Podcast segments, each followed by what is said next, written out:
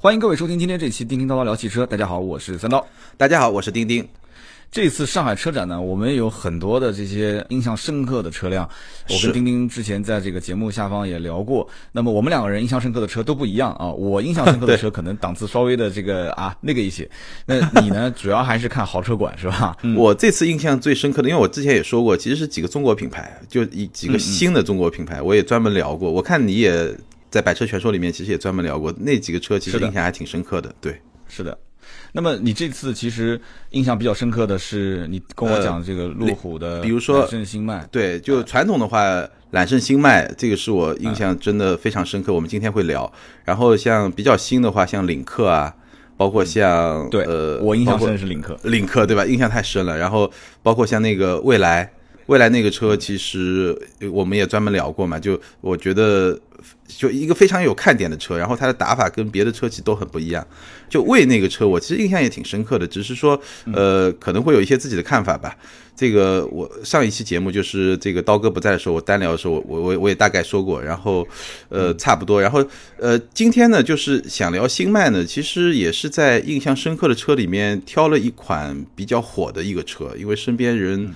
呃，关注这个车特别多，包括我记得之前我们聊新发现的时候，也有很多朋友直接就把新迈这个扯进来，一个乱入嘛，对吧？就好像对很多消费者来说，这个车也比较热门一点。主要就是现在网上大家都会说这是一个路虎史上颜值最高的车型。我第一次看到的时候，我当时以为是一个很贵的车，我说，哎，这个路虎怎么又出了一款？这个就长得又像揽胜，然后又像极光，又不知道大小，因为你看图片不知道到底有多大嘛。对。后来对仔细一看同行的文章，才发现其实就是一个在揽胜运动版跟极光之间的车。没错。大体上就知道价格了嘛。那么再一看它的平台跟捷豹的 F Pace 是同平台，那基本上就差不多了。这个价格你就是不公布嘛，心里也都有数了。嗯。所以今天我们主要就是聊聊这个车，我们俩之间的一些看法还是有一些分歧的。是。对吧？你先说说你的。嗯，呃，我们一步步说吧，就刚像刀哥刚才说的，就其实这个车定位就比较明白了，就是在极光和揽运之间。然后这个车呢，我我在车展上我专门就还是看的挺仔细的。其实印象比较深刻的是几个方面吧。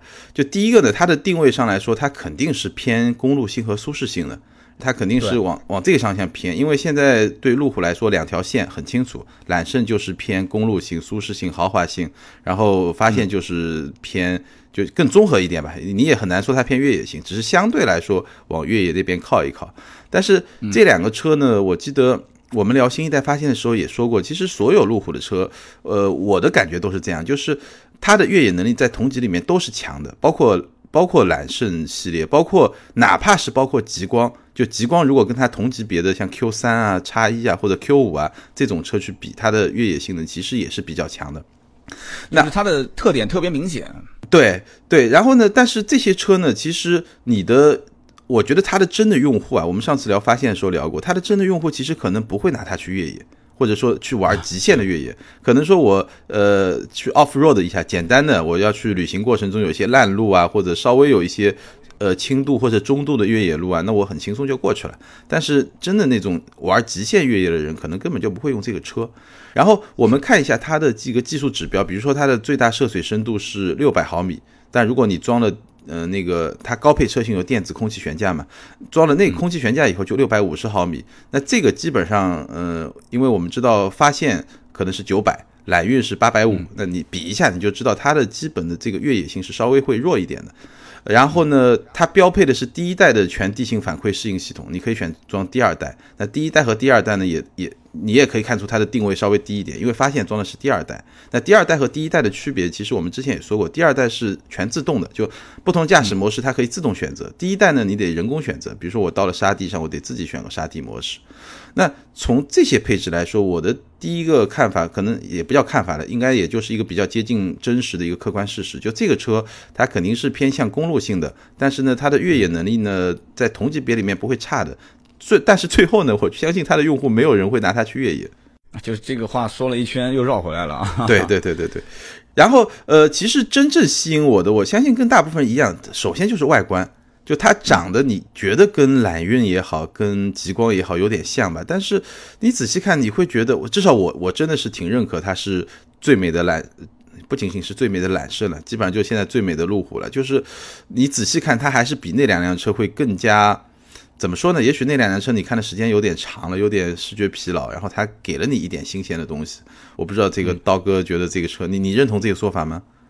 呃，怎么说呢？其实我看到这个新迈的车上市的第一感觉，其实就跟当年看到极光这个车上市的感觉非常非常像，就是第一眼看上去相当的惊艳。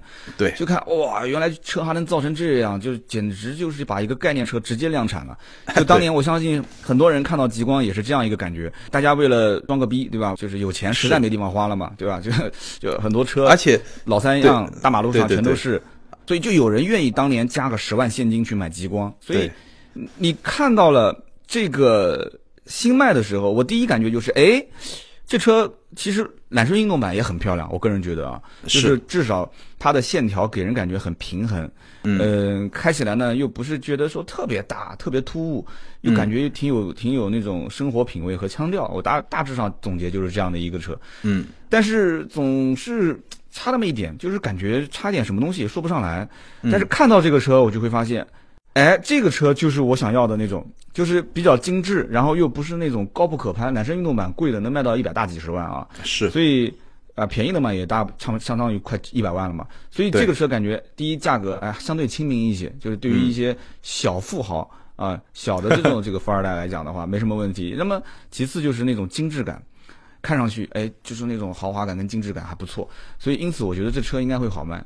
关键问题就是 F Pace 同平台的这个车，其实现在的优惠幅度已经是十到十五万了。所以我当时在车展现场，就是在展台上面拍视频的时候，我也是直截了当的说，我比较担心，因为路虎的价格一直都很坚挺嘛，嗯，所以我比较担心就是这款车。有没有可能性它会是将来路虎优惠幅度最大的一款车？其实揽胜极光的优惠也很大，嗯，就是现在的这个奇瑞路虎揽胜极光，就这个也是优惠很大，大几万块钱，嗯，呃，但这个车我不知道将来会会是什么样一个行情，就是不太好判断。我现在了解到的这个，它价格没公布嘛，但是大的价格区间应该是在六十到八十万，肯定就其实也不低啊。呃，不低，就是在这个价格区间，也就是因为它的定位就是就是在这个区间之内嘛。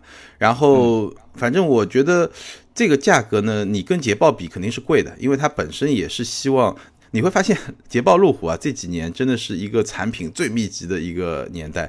然后，因为捷豹也出了一个 SUV，那它内部毕竟是同一个公司嘛，所以它肯定也是要在很多细分的市场里面再做细分，然后再去做这些东西。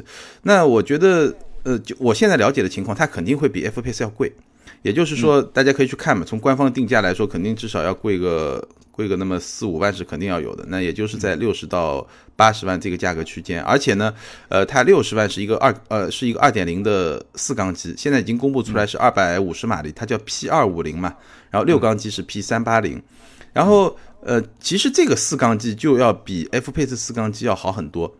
但晚一点，F Pace 应该也会配这个四缸机。这个是，呃，捷豹路虎它离开了福特以后自己研发的这套发动机，叫 Ingenium。这个这个就英英文比较复杂，不说。就是它捷豹路虎在离开福特以后呢，自己研发了一个系列的全铝发动机，包括四缸的柴油机，包括四缸的汽油机。柴油机其实已经上了，但汽油机呢是会在。国内的话，可能就这款车最最先搭载这个四缸机，然后这个四缸机呢，全铝发动机技术比较先进，无论是油耗还是动力都会比较好。然后我看到的材料，这个四缸机有三个马力版本，就两百马力、两百五十马力、三百马力。然后进入国内就搭在新迈上的应该是两百五十马力，也就是中间中间的那个版本。那我们可以去看嘛，呃，它的价格呢，肯定比。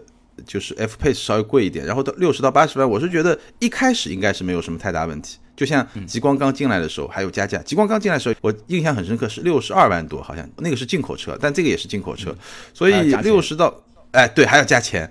然后这个六十到八十万，我觉得第一个时间段应该问题不大，甚至我们待会儿聊它竞争对手时，候，我甚至觉得它会抢一些呃，比如说像发现的这些订单都不是没有可能，因为确实这个车。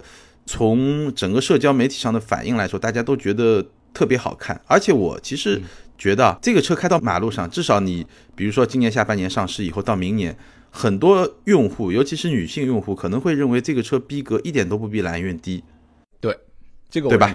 对，就他可能有些人觉得我不买揽运，我就直接买这个，又便宜，然后逼格又比那个高，会觉得很合算。嗯，对，是的。但我觉得，比如说一年以后或者半年以后，你这个价格在这个水平线上能不能挺得住，可能就是一个一个就得打一个问号了。当然也得看它最终定下来的这个，比如说六十到八十万之间，它具体怎么去切，二点零到什么地方，三点零到什么地方，对吧？怎么说呢？就是这款车有它的卖点，而且卖点非常鲜明。是，但是其实如果稍微关注一下国外的这个这个这个车型的上市，你应该知道，就是说在海外，其实路虎揽胜星脉北美的售价也就才多少钱？五万出头一点，五万零八百九十五美金。嗯，当然了，我们不不应该跟美国这样的一个全世界卖车最便宜的地方比。对，但是但是怎么说？你得看一眼吧，就哪怕比它贵一些，我们也能接受。但是嗯。这好像是不是贵的有点多了？因为 他们那边卖的才折合人民币三十五万，那中国老百姓买的二点零 T 其实最低配的也要划到六十万，对吧？六十万往上，因为据说预售是六十五嘛，但真正上市就像你讲的，真正上市的价格应该也就六十多一点。嗯，呃，三点零 T 的在在美国的这个售价也就才多少？才九万多美金，十万左右，那也就折合人民币六七十万嘛。也就是说，我们中国买二点零 T 的价格等于在美国买三点零 T 嘛。嗯，比较期待它国产啊，还是比较期待国产。有这个这个能不能国产？你有消息吗？我好像没听说，但也不确定啊。它肯定是先卖嘛，等卖到销量，就比方说像当年这个极光一样的，就销量非常好，然后每个月它肯定是有一条线，就是过了这个线就可以进入国产计划。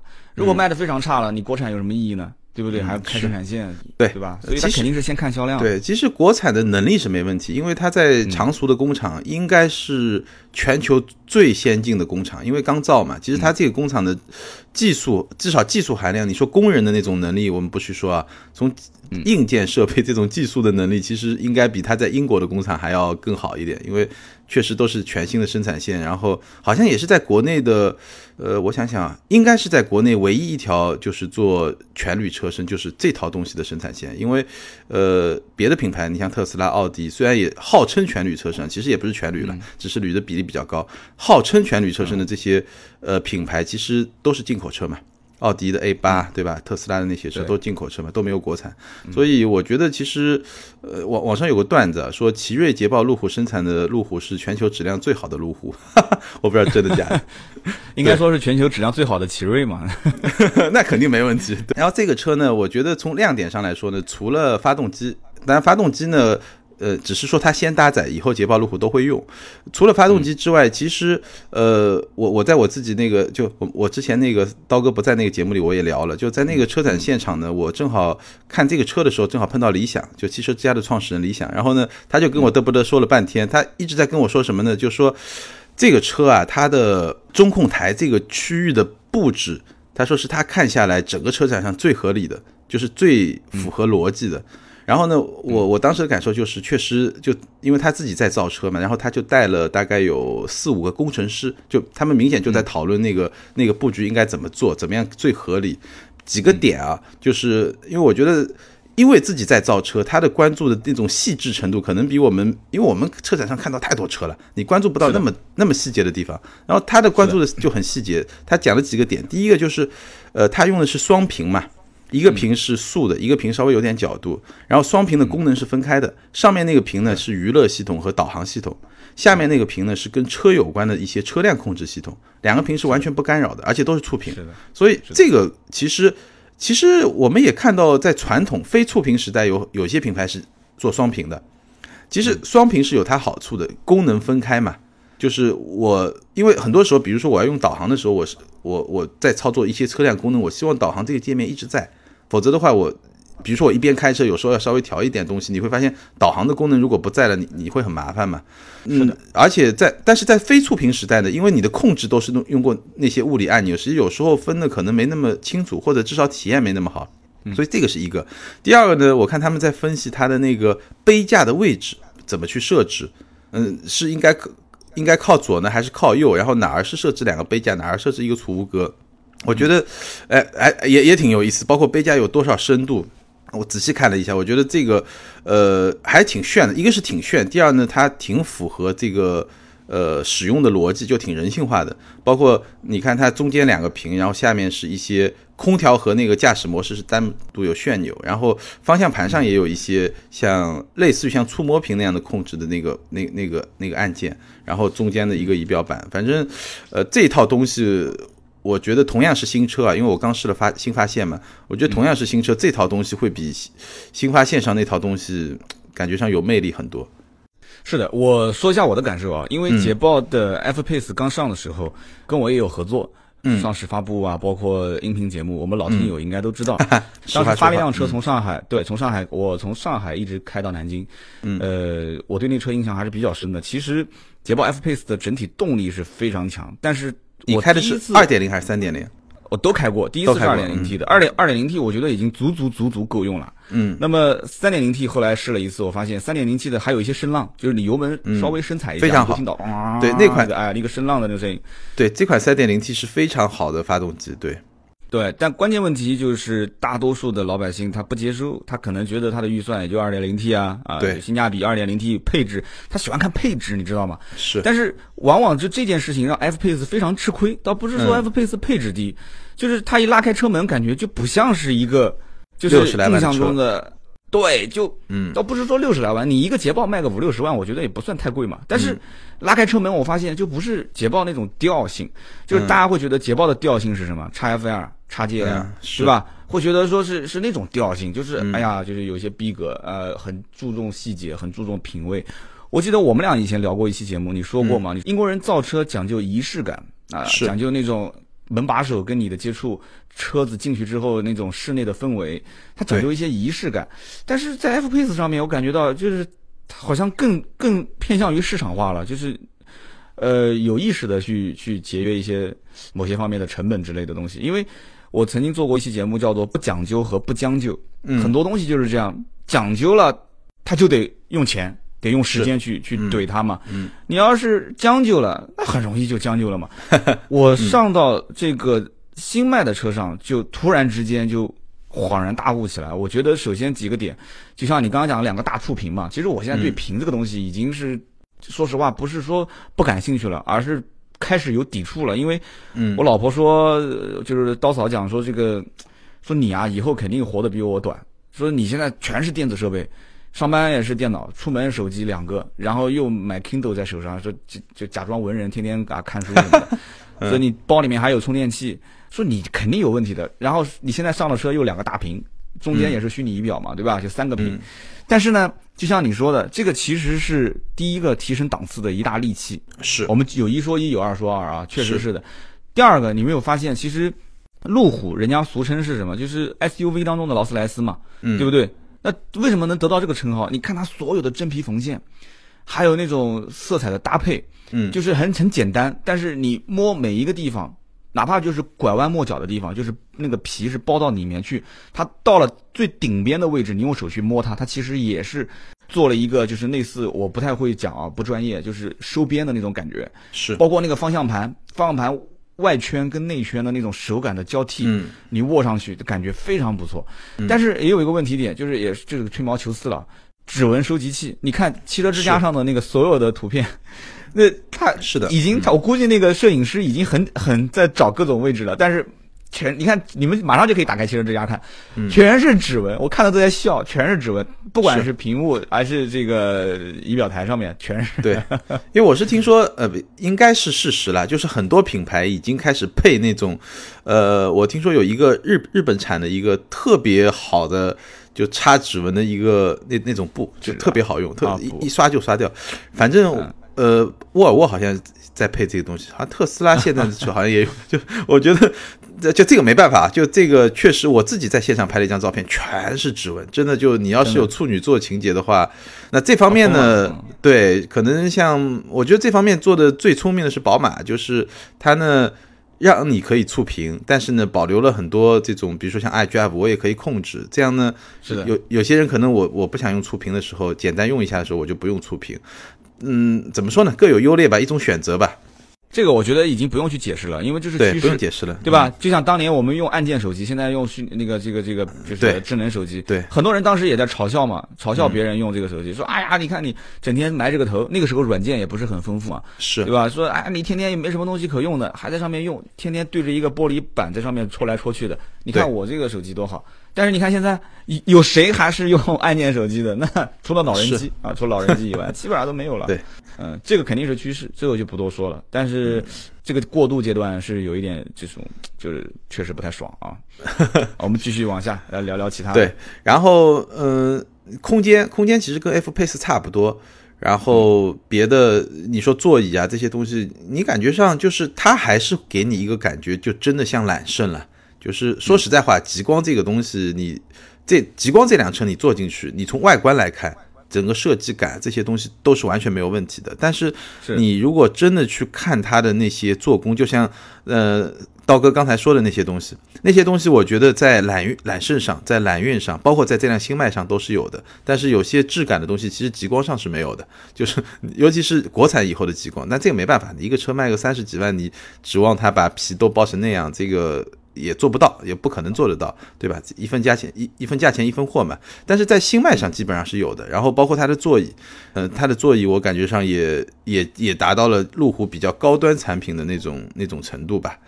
然后包括它的氛围灯，对吧？虽然说没有像奔驰那么夸张，奔驰那个我觉得是有点有点太夸张，就是有有点太夸张。十种颜色的氛围灯，我觉得在这个这个车上其实也都没有什么。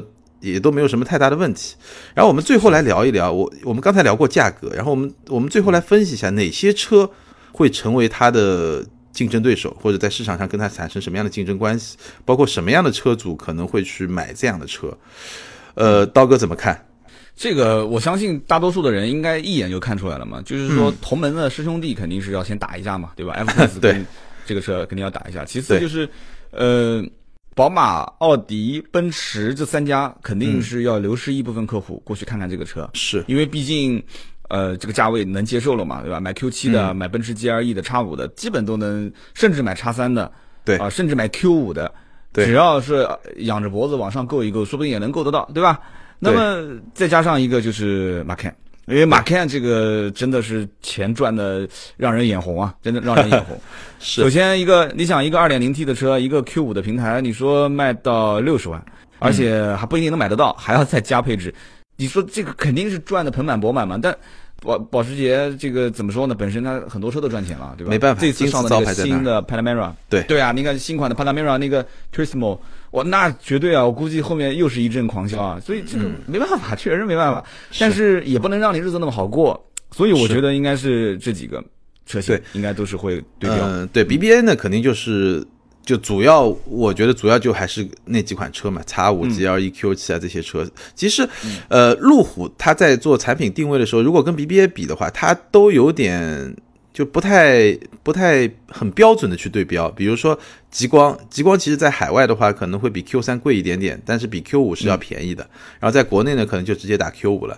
然后像这个新迈也是，在国外可能它是在 X 三和 X 五之间，然后在国内呢，基本上就是基本上就是瞄着叉五去打了，对吧？就它会稍稍微高个，就它的尺寸其实往往是介于别人的两两两两个产品中间，然后它的价格呢其实就是往上靠，因为路虎的品牌价值还是在那儿。其实路虎的品牌价值可能在中国市场至少会比捷豹稍微高那么一点点，所以所以它比 F Pace 稍微贵一点嘛。然后，但是我其实觉得啊，就如果说在 F Pace 和新迈之间选，如果你只是贵个五万。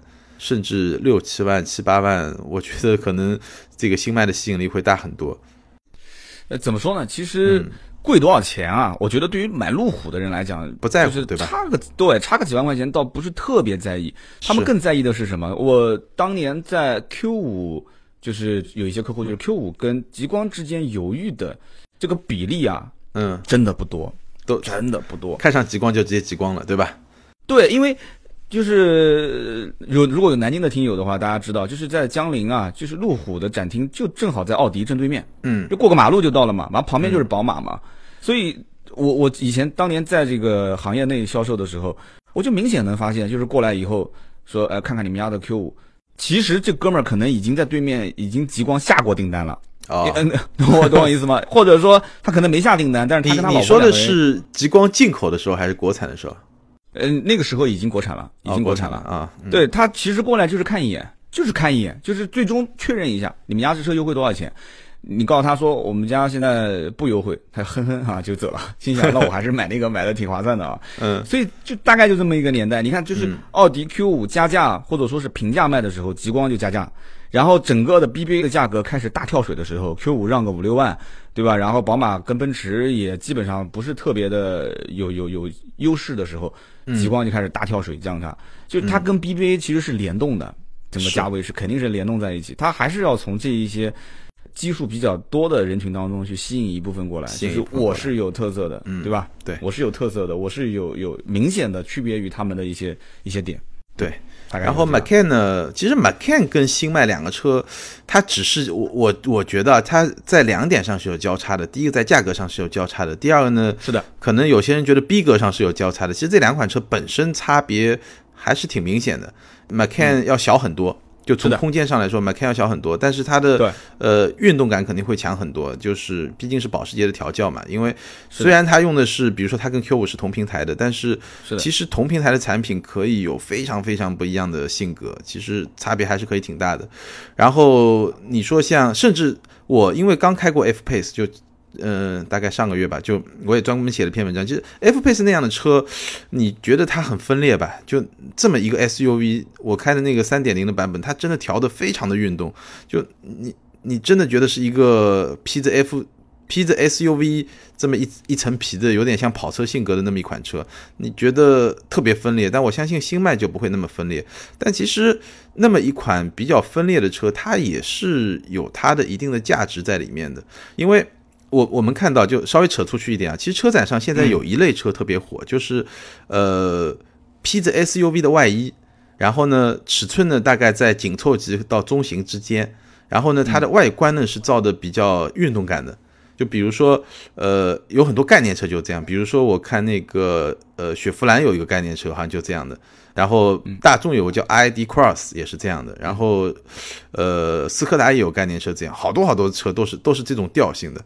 但是我的看法，我的观点就是，你可以做的运动，就你可以做的看上去运动，但是呢，你首先你调教其实大部分车不会那么运动，其次呢，你。看上去的运动最好不要去影响到它的实用空间，因为有些车你说像叉四啊，像 GLC Coupe 啊，是很个性，是很运动，但是嗯，它的它的它的实用性还是会差很多。而这种车，你放在奔驰、宝马体系里面没问题，因为它有正常的这个 GLC，正常的叉三，这个是走量的，作为一个个性化的补充。但是这种车，如果你单独只有这么一款车，会比较危险一点。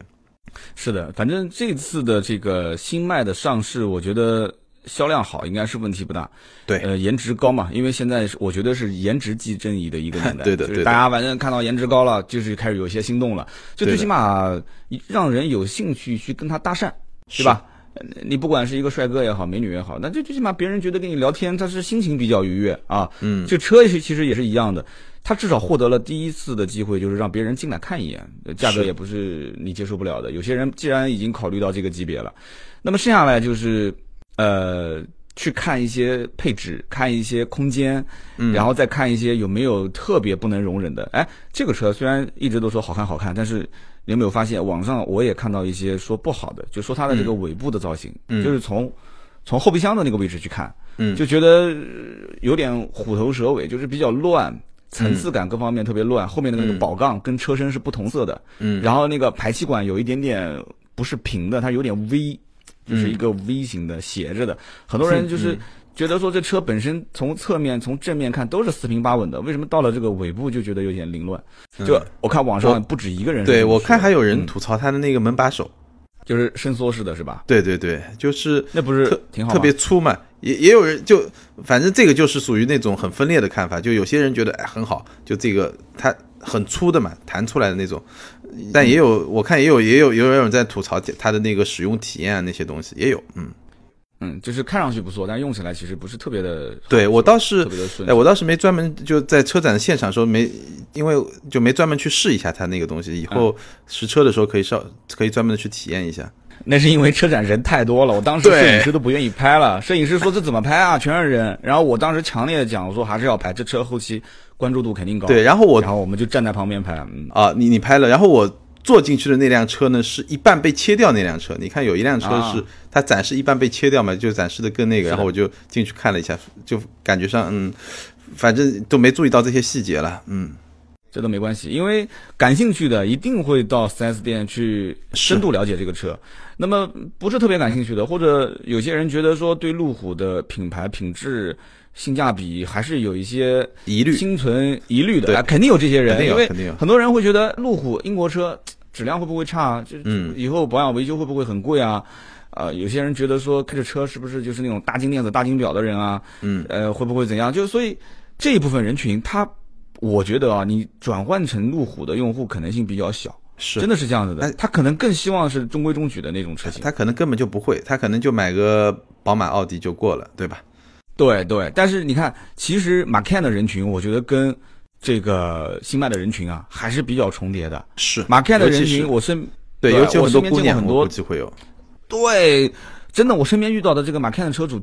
十个有九个都是姑娘，这一点都不夸张的。对，男性车主，我到现在为止，我你让我去想，我手机里面的买看车主，我到现在我想不到哪个是，但都是老公买给老婆的，或者是男朋友买给女朋友的。嗯，真的是这样子的。然后女孩开，她其实之前也是 BBA 的车主，可能开的是轿车，小一点的车，然后觉得哎，这马看 SUV 视野也比较好，然后他们所谓的认为比较安全，然后也比较精致，也符合他们这种就是也不用上班，天天品牌也足够好，对吧？哎，开到咖啡馆，对品牌也足够，对吧？撑门面是，也不要太大。女孩开太大的车，她也也觉得不方便。而且对他们来说，可能后排根本就用不上，从来不用。基本用不，后排就是放包的嘛，基本上。对啊，就放包的，对。所以基本他们就一看说这个马看合适就买了，呃，对价格也不是特别敏感，就问什么时候能提车。所以在这样看起来的话，其实这部分人群和。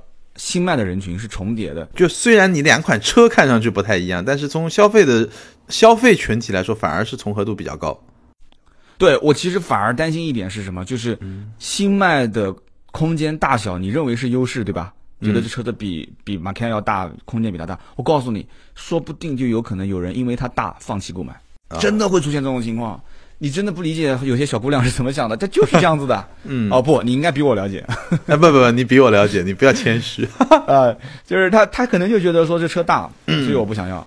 就就就很简单，真的会出现这种。对，而且我觉得其实呃，从路虎啊，就他们现在从品牌的角度来说，我觉得其实星迈那么星光四溢，对他们来说。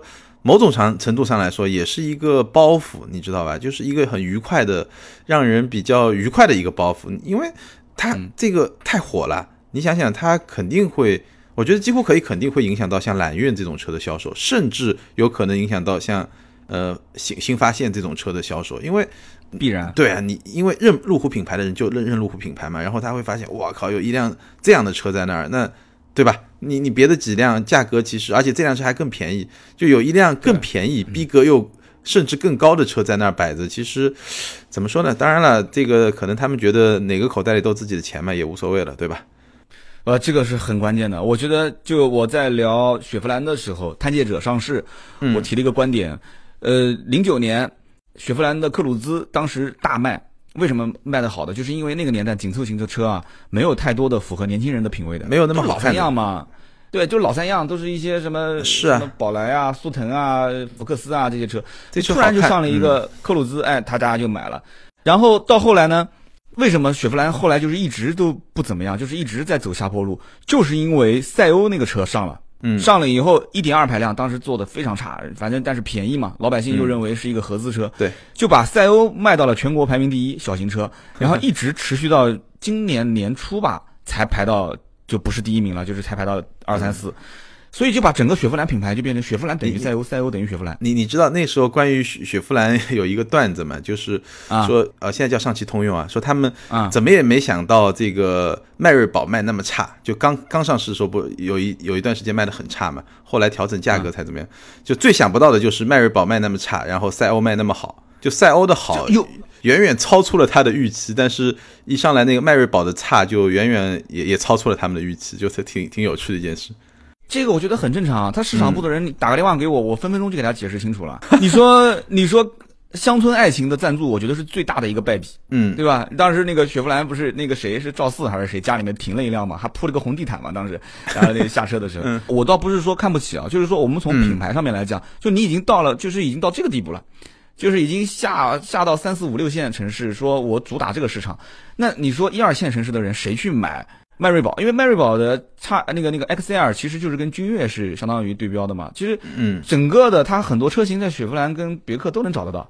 我就不一个一个讲了，大家感兴趣可以听喜马拉雅，我我专门讲过那一期节目。所以它把调性做低了，而且做的非常低，还乐此不疲的去不停的推赛欧的新款换换代，就各方面，所以就。明显就把所有的其他的，就你保了这一个棋子，而且这还是一个无足轻重的棋子，结果把其他的一些炮啊、车啊全部都给扔掉了。我觉得路虎可能不会做到这一步，不会，不会，不会，应该不会。我觉得路虎是这样，就是你会发现，就这款车是因为它实在太爆，它肯定会，嗯，就抢抢自己几个两个也不算大哥吧，可能二哥三哥会抢抢他们一些市场，但其实。从终端来说啊，对路虎的认知啊，其实我觉得国产和进口还是这个界限，就像你说的界限还是挺明显的。就是，呃，现在还去买极光，包括买发现神行的是一拨人，但是去买他那些进口车的可能就完全是另外一拨人了。我觉得啊，市场应该是怎么玩？就是说，路虎觉得这个车不是特别爆嘛，对吧？嗯。那么就不要，当然我这么讲，可能有的消费者要骂我了。我建议是什么？就。严格控制它的产能，就不要说哇这么多订单，我太爽了，然后就开始不停的造，把所有的生产线全部移到这个新迈车上去，然后全全球各地的供货的量全部缩减，然后给中国的供货量增大，先给你喂饱，喂饱之后再国产，就国产，我觉得将来应该是必然，但是仍然要保证它的调性，在这个基础上。就是我的价格就是很合理的，就是一直是这样子，没有大的变动。同时把这个车上的所有的优势和亮点往上浮，就是把它给引到揽胜运动，把它引到这大揽胜上去。但不是说客户能引上去，因为你能买得起五六十万的，真的不一定能买得起一百五六十万，对不对？是，嗯。但是但是一百五六十万的人，他也会看啊，说，哎，你看下面的这个车，我怎么感觉我买的这个车？还没他那个颜值高，对对对，我感觉还没他颜值高嘛。那 OK 啊，你就进化嘛，对吧？你这一代车型，你突然进化出一个还看上去不错的，你就往上往上升啊，升上去之后再告诉大家，你其实还没有拥有更多的东西，但是上面那个有，对吧？揽胜运动版有，大揽胜上有，其实三个定位人群不一样，对吧？没错，OK 了。其实是怎么回事啊？就是我觉得现在车厂要做这些东西，它的难度在什么地方？相比十年、二十年前，因为以前的车的高级、低级很容易很容易分嘛，其实就几个块。第一块空间，嗯，越高级的车越大；第二块动力，越高级的车发动机缸数越多；第三块就是材料嘛，越高级的车我用的材质越好。基本上就这三块，当然底盘那些可能也有点不一样。这样那些东西其实不太看得到，能消费者认知最强的就这三块。但现在的问题在什么地方？数字设备，就数字设备，首先它更新速度快，一辆车换代可能是六年、七年，数字设备换代可能两年、三年，所以经常会出现我呃相对比较定位比较低的产品上的数字数字这一块。会比定位比较高的产品上会更更快就上上了，就这款车你正好要上了，我就直接帮你更新了，所以它会是一个逆向的，就就像你说的，就有时候一个六十万的车，它的数字配置这些东西比一个一百六十万的车还要高，这个现象其实会越来越常见，因为这个是汽车产品的换换代周期跟数字产品换代周期这两个周期不匹配这个原因造成的，而且这些数字产品其实可能成本都没那么高，它其实在稍微低一点的车上是完全可以装备的。对，所以以后其实你要是看配置，倒不一定能分出这个车高低配，呃，是就是就是档次上的问题。但是没错，厂商一定是会把各个车型的想办法，这对想办法让它的这个调性，就是社会价值、社交符号。把它定义好，是就是像当年这个老白金一样的，送礼就送老白金啊，别人就领那个老白金，那别人就知道你肯定是送礼去了，对吧？对对对，就所以大家就会就确定到就是把自己往这个坑里填，嗯，我是什么样一个社会符号，我开什么样的车。那么好，今天聊了那么多，也是洋洋洒洒快四十分钟了啊，我们说了这么多关于揽胜新迈的这样一款车型，大家不知道听得过不过瘾？因为以前很多人在百车全说也是让我去讲，我也说过一期。那么这期节目呢？我相信有有专业的这个钉钉在里面去做一些讲解，应该大家听得更加的清晰和明了。不管是买它，还是只是关注它，还是说你根本就不感兴趣，但是起码你有了一些谈资啊，你知道了一些东西。包括今天跟钉钉聊天，我也学到了很多啊，就很多的一些 这个内部的消息啊。对我终于也知道了，还还有一些消费者是因为这个车太大，反而就不选它。嗯。哎，真的会这样。那么好，今天这期节目呢就到这里。如果想联系我们俩，可以上新浪微博，钉钉的微博是名车志钉钉，对，我的微博是百车全说三刀。那么今天这期就到这里，大家记得留言和点赞，谢谢。我们下期接着聊，拜拜，拜拜。